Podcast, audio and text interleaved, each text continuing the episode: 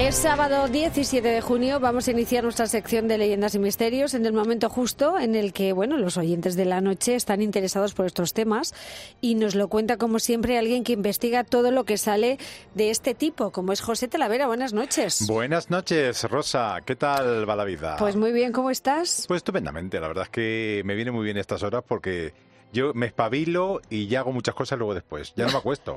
pues hace bien, así te cunde más el día. Ya no me acuesto. Bueno, antes de empezar, vamos a contar de dónde vienen algunas expresiones que utilizamos muy habitualmente, pero que desconocemos su origen. Y hoy hablamos de una que significa que podemos hacer algo con libertad absoluta porque nadie nos va a molestar, o lo contrario, no hay o hay moros en la costa. Sí, Rosa. Bueno, finalizada la reconquista de 1492 y la caída del dominio musulmán, por supuesto, pues claro, se temía que tras la expulsión de estos musulmanes ellos pues realizarán nuevos ataques, intentarán volver a invadir la península ibérica y para ello pues se reforzó el litoral mediterráneo por completo con una serie de torres o atalayas, es decir, se vigilaba toda la costa y en cuanto se avistaban barcos enemigos, Rosa, el centinela daba una voz de aviso que solía ser hay moros en la costa. Claro. Claro, con el paso de los siglos, hay moros en la costa, pasó a ser una expresión de uso popular pues para advertir a alguien sobre la presencia de quien representa cierto peligro, hay que decirlo, porque no conviene que escuche algo de lo que estamos diciendo. Bueno, pues estupenda explicación histórica de esta expresión, José. Así es. Bueno, hoy vamos a hablar de, un tema pues que está de, de, muy actualidad porque esta semana han encontrado a los cuatro hermanos perdidos durante 40 días en la selva colombiana. Los han hallado con vida, lo que ha convertido este final de historia en casi un milagro, José. Sí, la verdad es que los niños se encuentran en buen estado de salud, buena parte de todo lo que ha pasado luego después con el padre y todas esas cosas que están ocurriendo, pero claro, pese a los peligros que enfrentaban eh, ellos, pues en esta frondosa selva amazónica, que aunque no es la más frondosa, pero estaba llena de jaguares, de serpientes, de plantas venenosas. Tú imagínate, allí los cuatro niños. Bueno, lo más llamativo ha sido la supervivencia en condiciones extremas del bebé que ha cumplido un año de edad en esta semana. Esto es un milagro. ¿eh? Claro, el hecho de que sobrevivieran a un accidente aéreo, pues resultaba casi inverosímil, pero aún más que solos, sin ayuda de nadie, pues pudiera mantenerse con vida durante todo este tiempo en una selva en la que llueve, fíjate, 16 horas al día y que está sumida casi en la oscuridad por los árboles tan altos que hay. Qué barbaridad. No se alcanza a ver nada más allá de 20 metros y los ruidos dificultan a dos personas entenderse a poca distancia. Fíjate cómo es la selva amazónica en esa zona de Colombia. Bueno, sin embargo, que fueran de una comunidad indígena también aumentaba sus posibilidades de sobrevivencia. Eh, los niños, sobre todo los dos mayores, estaban acostumbrados a adentrarse en la selva, caminar por ella y reconocer las plantas con las que pueden alimentarse y no envenenarse. Y fue un rescate de película. Los militares colombianos lo sacaron de la selva con un helicóptero que no podía posarse en tierra y esperaba 60 metros de altura en el aire. Sí, lo subieron hasta el aparato con arneses y una polea. La altura de los árboles, ya te digo que la oscuridad dificultaba la operación muchísimo. Fue Leslie, hay que decir, la mayor de los 13 años, la que ejerció el liderazgo en todo momento, tras reponerse, hay que decir, a la muerte de su madre a los cuatro días del accidente, que fue cuando la madre dijo, marchaos y salvaos. Qué valentía la de estos niños. ¿eh? Ya te digo, bueno, parece ser que fueron encontrados algunos kits, ellos fueron encontrando algunos kits que lanzaron las fuerzas de rescate de los restos que iban dejando los militares y de fruta y fariña, que es la harina de mandioca, pues se fueron alimentando y consiguiendo sobrevivir. Bueno, pero conociéndote está claro que no traes este tema aquí por casualidad, que tienes alguna opinión sobre el tema. Vamos a verla enseguida porque me contabas que este rescate y su casi perfecto estado de salud te recuerda a los casos de damas blancas protectoras, leyendas que nos hablan de mujeres vestidas de blanco que cuidan de personas que se pierden en los bosques. Sí, Rosa, me dije que me ha traído a la cabeza algunas de estas historias que yo he recogido en algunos de mis libros, pero no solo en España, sino en lugares como Japón, por ejemplo, o una leyenda que existe alemana que cuenta que un niño pequeño se metió en el bosque para jugar, sin darse cuenta se adentró demasiado perdiendo el rumbo de regreso a su casa. Claro, cuando cayó en la cuenta de que estaba perdido y que nadie respondía a sus llantos y gritos de auxilio, claro, por entre los árboles apareció una bellísima mujer vestida completamente de blanco, con el pelo rubio brillante. Ella se le acercó, tomó su mano dulcemente, le condujo caminando hasta el final del bosque y le mostró el sendero que le llevaba de nuevo a su hogar. Le besó suavemente en la mejilla y lo dejó partir. Bueno, pues son historias interesantes, pero es verdad que hay casos muy concretos con nombres y apellidos.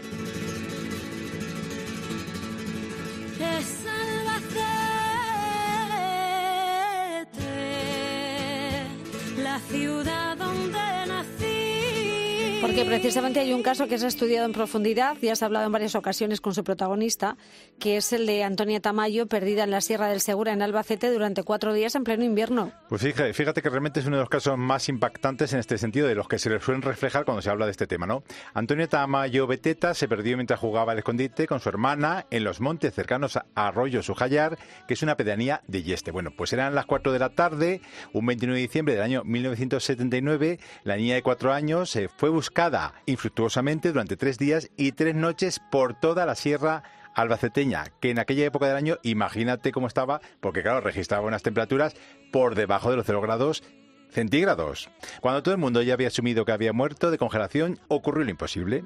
En la tarde del 1 de enero de 1980, a las dos y media, dos hombres bajaron hasta el bosque cercano para buscar leña y escucharon unos lloros y apareció ante ellos Rosa, así metida entre los matojos, Antoñita, que estaba, por cierto, en perfecto estado de salud. Y según los doctores Rosa, aquello era un verdadero milagro por su edad y por las condiciones meteorológicas. Y luego es verdad que la declaración de la niña eh, fue más impresionante aún porque dejó a todos completamente descolocados. Sí, porque hablaba de una mujer que iba totalmente de blanco, un blanco casi luminoso, como el que hemos hablado antes, que la cuidó durante todo el tiempo, le dio de beber y comer una especie de sopa, le dio calor arropándola con su manto y se quedaba con ella para que no tuviera miedo. Ella vio un Belén en la residencia en que estaba y dijo que se parecía al ángel del Belén.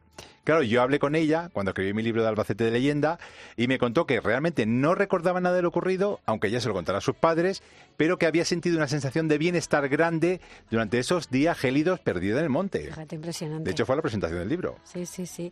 Bueno, pero hay más casos en este sentido. Oh, holy night, the stars are porque en Cuenca también tienen algo parecido, pero anterior en el tiempo. Es el caso de la niña Trinidad Collado. Sí, Rosa, mira, el 31 de diciembre de 1943, esta niña, Trinidad Collado Pastor, salió por la tarde, anocheciendo ya, de su casa del Picazo para comprar pan para la cena de Nochevieja. Un fogonazo de luz la deslumbró completamente y de repente apareció en un campo alejado unos tres kilómetros de la panadería y de su casa, o sea, se transportó tres kilómetros. Asustada, vio cerca de sí una casa de hortelanos, se metió dentro y decidió pasar la noche sin atreverse a salir por lo que pudiera pasar. Durante su estancia en la casilla no tuvo ningún frío y vio a una mujer alta como con un vestido azul que la protegía. Al día siguiente, que era el 1 de enero de 1944, una voz misteriosa le dijo, salte al sol y saliendo la niña de la casa vio un campesino llamado Ángel Preño al que pidió ayuda.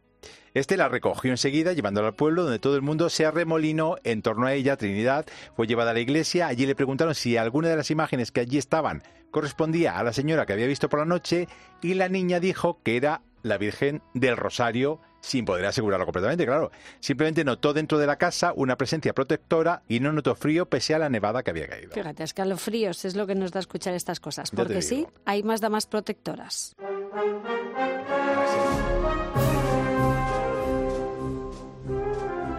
Tenemos otro caso en Orihuela que le sucedió a la niña Encarnación Hernández. José. Sí, fue el 18 de enero de 1896. Encarnación se perdió. Fue encontrada al día siguiente en un lugar conocido como el Barranco del Búho. Al ser hallada dijo no haber sufrido fríos ni heladas, pues una señora la había cubierto con su delantal por la noche. Al ser llevada a la iglesia, reconoció en este caso a la Virgen del Carmen como su protectora. ¿Quién sabe si estos niños de Colombia no han tenido algo así? Pues te digo una cosa, existan o no estas damas protectoras, el caso es que han salido con vida y eso es lo más importante. Lo más importante, sin ninguna duda. El caso de estos niños y de estos otros que acontecieron antes y de los cuales también hemos conocido su historia. Historias repletas de testimonios reales. Exactamente, y muchas más que hay, por supuesto. Bueno, pues gracias José por traernos esto y vamos a conocer ahora en un minuto de cultura la vida, milagros o misterios más llamativos de algunos de los personajes, momentos o lugares más importantes de la historia. Y hablamos esta noche de un misterio que ocurrió en 2014 y es la desaparición del vuelo 370 de Malasia Airlines. Claro, todo el mundo lo recuerda. Era el 8 de marzo de 2014. El vuelo 370 de Malasia Airlines desapareció sin dejar rastro rosa cuando sobrevolaba el Golfo de Tailandia. Con él iban 239 personas, 229 eran pasajeros y 12 tripulantes de la nave.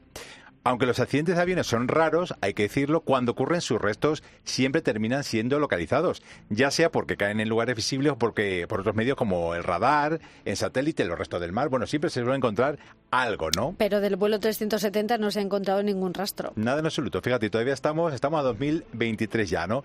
Pues informaciones contradictorias afirman que el avión desapareció de los radares en Vietnam y otros dicen que en Malasia. Bueno, datos no oficiales parecen confirmar que cambió de rumbo de forma premeditada, sin saberse por qué.